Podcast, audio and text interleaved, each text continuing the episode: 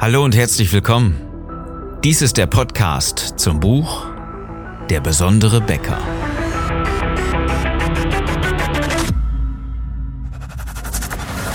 Die meisten Bäcker verlieren mit exzellenten Backwaren jeden Tag gegen schlechtere Wettbewerber. Mit strategischer Begeisterung machst du deine Bäckerstory erlebbar und zeigst endlich, wie besonders deine Bäckerei ist, damit sie wieder wächst. Ich bin Philipp Schnieders und ich helfe dir, deine Bäckerei besonders zu machen. Unser Thema heute. Wer irritiert, der verliert. Es ist genau vier Jahre her. Im Frühjahr 2016. Und ich weiß es noch ganz genau, es ist ein Erlebnis, was sich so sehr in meinen Kopf eingebrannt hat. Äh, mein Hirn kann ein Liedchen davon singen. Ich saß in meinem Z4, Tränen überströmt, habe eine letzte Nachricht geschrieben an mein Team äh, über unseren Instant Messenger und äh, habe mich für die Zusammenarbeit der letzten Jahre bedankt. Sie waren schön, sie waren aufregend, sie waren teilweise auch wahnsinnig schwer, aber Sie sind zu Ende gegangen. Vor vier Jahren habe ich dann kurz davor den Insolvenzantrag für mein damaliges Unternehmen beim Amtsgericht Münster eingereicht und ähm, habe sehr persönlich darunter gelitten. Was ist davor passiert, dass es überhaupt zur Insolvenz gekommen ist? Naja, ganz einfach. Ich habe die Lust an meinem Unternehmen verloren und ich hatte überhaupt keine Möglichkeit, gesehen, wirklich zu kommunizieren und mit Kunden klarzukommen, mit den Mitarbeitern irgendwie, äh, lief das dann zum Schluss auch nicht mehr so wirklich, weil ich mich immer weiter zurückgezogen habe. Ja, wenn du wenn du ständig einen auf die Nase kriegst, dann gehst du irgendwann in Deckung, natürlich. Und ähm, es gibt wenige Leute, die die gehen dann erst recht nach vorne. Äh, zu dem Zeitpunkt war ich nicht so einer. Heute sieht es äh, wahrscheinlich anders aus, aber damals habe ich mich zurückgezogen. Ich war für meine Kunden nicht mehr zu erreichen. Meine Mitarbeiter sogar hatten es auch sehr schwierig, weil ich immer wieder im Homeoffice gewesen bin und ähm, die Geschäftsführung äh, größtenteils verlagert hatte so dass ich ähm, selber nicht mehr handlungsfähig ge gewesen bin und eigentlich der Sache nur noch zugeguckt habe, äh, wie sie denn den Bach runtergeht. Ich habe die Verbindung zu meinen Mitarbeitern und zu meinen Kunden schlichtweg verloren. Ja, weil ich keine Lust mehr auf das Business hatte. Ganz einfach. Wir haben damals Telematiksysteme verkauft. Das sind äh, Fahrzeugortungssysteme, Flottenmanagementsysteme. Ähm, du kennst das vielleicht, irgendjemand sitzt an einem Computer und äh, kann eine Nachricht schreiben, die dann auf dem Navigationssystem im Fahrzeug aufblinkt. Ähm, gleichzeitig werden alle Fahrzeuge der Flotte geortet. Vielleicht setzt du so ein System ein. Und irgendwie kam es dann, obwohl die Idee anfangs ganz cool und ganz clever und innovativ schien, ja, habe ich gedacht, hey, das ist so cool, da kann man richtig schön miteinander kommunizieren. Und äh, vor damals äh, 15 Jahren um den Dreh, ähm, 2000 sechs bin ich damit gestartet. Ähm, ja, das war ungefähr 15 Jahre. Also okay. Ähm, da äh, war das Ganze noch sehr innovativ. Ja, dann äh, gab es noch keine Telefonflats. Das heißt, die Spediteure und anderen Unternehmen haben sich enorm viel Geld gespart, dass sie sehen konnten, wo die Fahrzeuge sind und schnell auch neue Nachrichten, neue Aufträge zu den Fahrzeugen schicken konnten. Und immer mehr wurde das Ganze mir dann auch klar, dass das ein Überwachungstool ist. Und damals bin ich zwar als junger Selbstständiger gestartet und hatte sehr viel Lust darauf, diese coole Technik zu vertreiben und dafür den Support zu geben. Und die Firma ist auch recht schnell gewachsen. Wir waren im ersten Jahr schon über zehn Mitarbeiter. Ohne Fremdkapital habe ich das ganze Unternehmen aufgebaut. Ähm, zum Schluss, wir sind noch ein bisschen weiter gewachsen, waren wir ein bisschen über 20 Mitarbeiter. Aber okay, darum soll es jetzt gar nicht gehen. Es war einfach nicht so eine kleine ähm, Drei-Mann-Bude oder sowas in der Art, sondern schon ähm, ja ein kleines stattliches Unternehmen. Okay, aber ich bin ja auch persönlich gereift in der Zeit und habe verstanden, dass es ähm, vielleicht sogar gelegentlich gut ist, Mitarbeiter zu kontrollieren, aber dass es nicht per se in Ordnung ist, ähm, ständig zu sehen, wo der eine oder andere ist, was er denn tut und wie lange er denn Pause macht. Ähm, das hat irgendwann gegen meine persönlichen Werte verstoßen. Das war das eine. Das andere war noch viel schlimmer. Wir waren ähm, äh, irgendwann ja auch sehr viele Partner dieses Unternehmens, was diese Technik hergestellt hat. Und äh, in Summe in Deutschland über 70, die alle gleichzeitig die gleiche Lösung angeboten haben. Und das ist das jetzt, was uns gleich ähm, auch so ein bisschen äh, vereint. Äh, wenn man mal nicht so genau hinguckt, hast du in deiner Region eine ganze Menge Konkurrenz. Du bist Bäcker und du hast äh, sehr viele ja, andere Filialisten oder andere Bäcker um dich herum. Dann hast du noch die Discounter und ähm, ähm, irgendwo noch ähm, ein paar Niederlassungen von Discountbäckern und so weiter. Das heißt, du bist ja nicht alleine auf dem Markt. Und ähm, an dieser Stelle ähm, gleicht sich das, was, was du vielleicht hin und wieder fühlst, Mensch, wie kann ich mich denn abheben, wie kann ich mich denn anders darstellen, ähm, mit dem, was ich vor äh, bis vor vier Jahren ähm, hatte und ähm, auch danach, hina danach hinaus ja auch noch ein bisschen anders gelagert. Ich komme da gleich zu ich hatte keine Lösung. Ich hatte wirklich keine Idee und bis dahin habe ich natürlich sämtliche Möglichkeiten versucht, mich mal von der Masse abzuheben, ja, aber das hat natürlich nicht funktioniert. Wenn ähm, eine Spedition zum damaligen Zeitpunkt mit äh, 30, 40, 50 Fahrzeugen oder mehr ein solches System haben wollte oder eine andere größere Flotte, egal, es müssen ja nicht unbedingt Speditionen sein, es können auch Dienstleistungsunternehmen sein, dann haben die sich natürlich genau auf dem Markt auch umgeguckt, bevor die eine größere Investition ähm, im höheren fünfstelligen Bereich natürlich dann machen. Da recherchiert man mal eben fünf Minuten und lässt sich vielleicht auch mal zwei, drei, fünf andere Angebote kommen. Ja, das ist ja normal. Okay, und wenn du dann nicht klar und deutlich und gut kommunizierst, dann hast du verloren. Und das ist das, was ich jetzt ähm, aus der Vergangenheit gelernt habe. Das kann ich jetzt natürlich ganz klar und deutlich so sagen.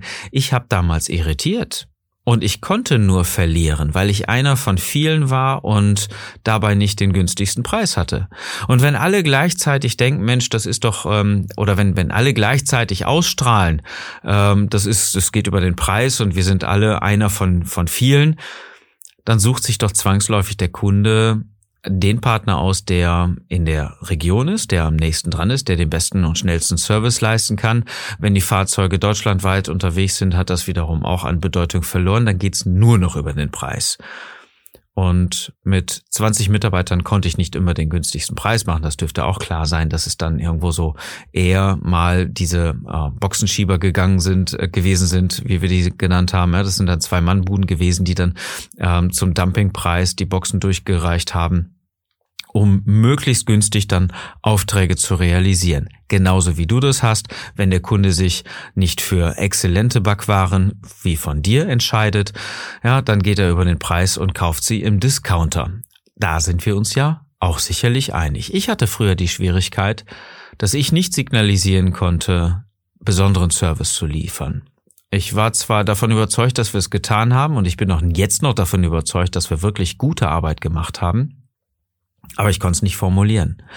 Und das hat alles dazu beigetragen, dass mein Unternehmen damals immer tiefer in die roten Zahlen gerutscht ist, ähm, nach immer hervorragender Kapitaldeckung ohne irgendwie einen Cent Fremdkapital ist das Ganze dann immer weiter runtergegangen, weil ich mich auch immer weiter vom Unternehmen entfernt habe. Wenn ich die Lust daran verliere, ja, dann ist klar, dann ziehe ich mich zurück und das hat dann dazu geführt, dass ich irgendwann den Insolvenzantrag eingereicht habe. So, was können wir daraus lernen?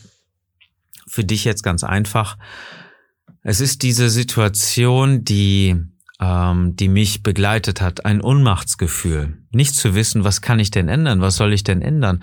Es ist ähm, ja nicht nicht nicht so wahnsinnig ad hoc. Ja, es kommen immer wieder Aufträge rein. Wir hatten ein cooles, gutes Vertriebsteam, was ja dann auch über Persönlichkeit verkauft hat. Wahrscheinlich genauso wie bei dir. Die Mädels hinter der Theke sind natürlich Gold wert und und wahnsinnig wichtig. Das ist mir völlig klar. Und wenn die dann nicht mehr sind, dann ähm, fühlen sich die Kunden vielleicht nicht mehr so richtig geborgen und kommen dann auch nicht mehr unbedingt wieder. All das ist so ziemlich identisch. Was ich aber gemacht habe im Frühjahr 2016 war, ein Nachfolgeunternehmen aufzubauen, weil ich Unternehmer bin und auch nicht so richtig wusste, was soll ich denn sonst machen. Es war so naheliegend, um weiterhin meine Familie mit äh, Essen und äh, einem Dach über dem Kopf zu versorgen, haben wir mit einem geringeren Team ein Nachfolgeunternehmen gebaut, was ähm, äh, ähnlich gearbeitet hat, ähm, aber nicht juristisch gleich war. Und in dieser Zeit habe ich natürlich überlegt, wo sind denn die eigenen Fehler gewesen? Denn wenn, ähm, darfst du dir vorstellen, wenn du einen Insolvenzantrag einreichst, wenn dein Unternehmen platt ist und wenn dein Baby, wie ich es immer bezeichnet habe, ähm, dann nicht mehr existiert, das äh, macht schon was mit einem. Also das ähm, hat schon sehr, sehr tiefe Spuren hinterlassen und äh, Selbstzweifel und ähm, auch ganz einwandfrei tiefe Fragen auch, ähm, auch, auch mit sich gebracht.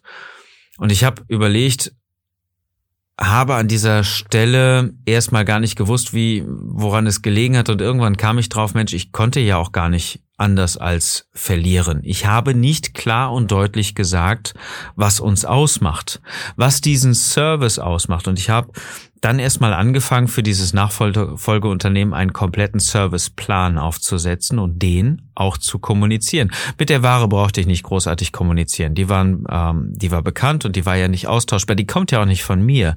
Aber der Service, den unser Nachfolgeunternehmen da gemacht hat äh, im Telematikbereich, der war besonders, der war gut, der war fair, der hatte einen klar definierten Preis und nicht nach Stunden sondern erstmals dann im, äh, in der Pauschale fair kalkuliert und, ähm, und ganz klare Reaktionszeiten als ganz klaren Serviceplan hundertprozentig glasklar kommuniziert. Und ab diesem Zeitpunkt hat es funktioniert. Ab diesem Zeitpunkt wusste der Kunde, was er bekommt und dass er bei uns viel besser aufgehoben war. Und was ich dann mitgekriegt habe, war einfach, dass die Kunden auch wirklich glücklich gewesen sind, die wir mit rübergenommen haben teilweise und auch neue gewonnen haben. Ähm, das natürlich auch recht schnell ähm, dass die Kunden dann auch wirklich gesagt haben, Mensch, äh, jetzt verstehe ich das. Okay, nicht nur zu sagen, wir haben den besten Service, aber jetzt sehe ich das auch. Und das hat so sehr viel geändert, klar zu kommunizieren und deutlich verständlich dafür zu stehen, was du wirklich auch machst. Habe ich damals wirklich gelernt und seit diesem Punkt weiß ich auch, wer irritiert, der verliert. Weil wenn du einer von vielen bist, nochmal kauft der Kunde da, wo er es am günstigsten hat, entweder von der Wegstrecke oder vom Preis. Und weil, wenn das nicht der Fall ist, ja, dann ähm, verlierst du einfach. Wer irritiert, der verliert. Wenn er nicht ganz klar sagt, dafür stehe ich, das ist das, was du bekommst, lieber Kunde. Was kannst du daraus lernen? Weswegen gibt es diese Episode? Ist ganz einfach. Es ist mir total wichtig, dass du klar kommunizierst, dass du dein Angebot auf den Punkt bringst, dass deine Kunden wissen, was sie an dir haben und wieso sie denn ausgerechnet zu dir kommen sollen. Das können viele Bäcker nicht. Ganz klar nicht. Es gibt eine ganze Menge Werbeagenturen und auch Leute, die einen richtig coolen Job machen, grafisch gesehen. Ja, da gibt's richtig schöne Hochglanzflyer und ähm, schöne interaktive Webseiten, aber ohne Botschaft. Und wenn das mal eine Botschaft ist, dann ist das so, ja, bei uns gibt's Handwerkskunst oder ja, bei uns ähm, alles mit Liebe gebacken und so weiter. Es ist aber nicht das, was die Kunden wirklich haben wollen, um wirklich zu verstehen, warum sie zu dir kommen sollen. Welchen Benefit haben deine Kunden denn wirklich? Was ist das, was du ihnen bietest? Was ist das, was du aus Überzeugung machst? Was ist das, was sie mit dem Brot und mit dem Brötchen von dir bekommen? Und wenn du das klar formulierst, dann wirst du gewinnen.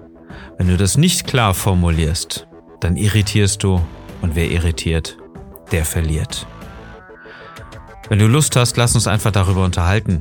Ich habe in den letzten vier Jahren in diesem Bereich enorm viel gelernt und ich bin bereit, mein Wissen weiterzugeben. Wenn du magst, vereinbare jetzt deinen Termin für ein kostenloses Strategiegespräch auf besondere-becker.de und wenn du es noch nicht gelesen hast, kauf dir mein Buch bitte, denn da steht eine ganze Menge Wissen drin, was ich aus der Zeit vor der Insolvenz und auch nach der Insolvenz ähm, gelernt habe, was ich, was ich da reingepackt habe in dieses Buch. um dir einen ganz großen Gefallen zu tun. Es ist bei weitem mehr wert als diese 24,80 Euro äh, für dieses Buch. Ich lade dich ein, es dir zu kaufen, umzusetzen und so zu kommunizieren, dass du strategisch begeisterst und deine Mitarbeiter und deine Kunden wissen, was sie an dir haben. Schritt Nummer eins, vereinbare einen Termin für das Strategiegespräch. Schritt Nummer zwei, lies das Buch. Schritt Nummer drei, setze alles um. Ich wünsche dir jetzt erstmal einen besonderen Tag und dass du mit deiner Bäckerei begeisterst.